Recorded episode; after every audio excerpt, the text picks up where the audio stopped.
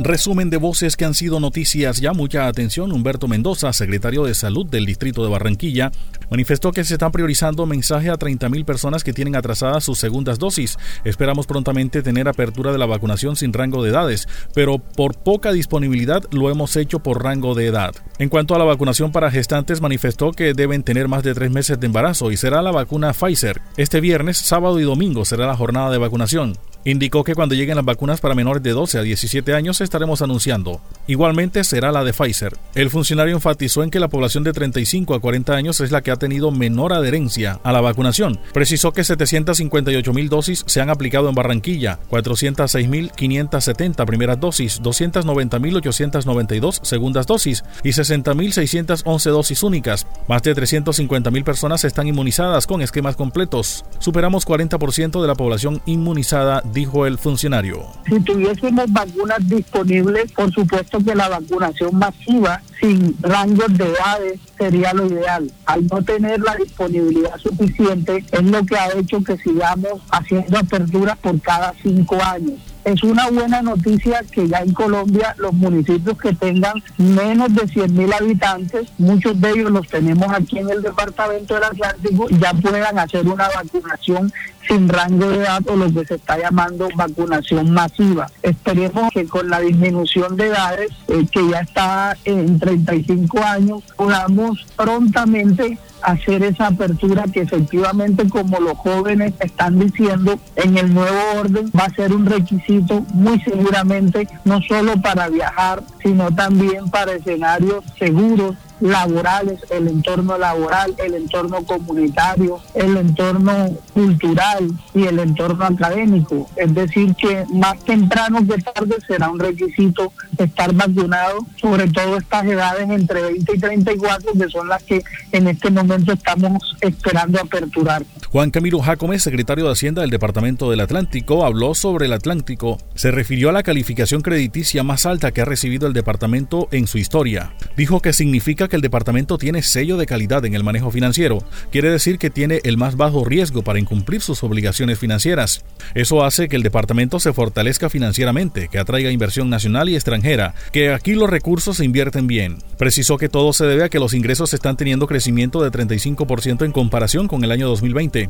y manifestó que en el país solo tres entidades recibieron esta calificación. ¿Esto por qué se dio? Porque los ingresos del departamento están teniendo un crecimiento del 35% este año en comparación al año 2020 y un 11% en comparación al 2019, cuando en el 2019 la economía del país estaba en un excelente momento. También se ha dado a todas las, las, medidas que tomó el gobierno en la pandemia, el gobierno departamental en la pandemia, que, que están dando los resultados. Entonces, a pesar de que el país está en, en, triple B menos, eh, nosotros fuimos uno de los tres, eh, tres entidades en el país que le subieron la calificación ahora a, a finales de junio, que fueron el Departamento del Atlántico, eh, la terminal de transporte de Pereira y la Lotería de Medellín. Falleció la poetisa y escritora Margarita Galindo Stephens, exdirectora del Museo de Antropología de la Universidad del Atlántico. Joaquín Armenta, presidente de la Federación Antropológica de Colombia, manifestó que se sentía muy afectado y con mucho dolor. Dijo que más que una amiga era una hermana. Deja una huella histórica en la cultura barranquillera. Pues podemos dar fe la huella histórica que deja en la cultura barranquillera a través en principio de su trabajo en el Diario del Caribe, pero fundamentalmente en el diario El Heraldo, que ella tenía esa columna que se llamaba Calendario Cultural, que duró años, que incluso recibió premios por esa, por esa columna, y fue toda una institución en el Heraldo. En la parte cultural que fue realmente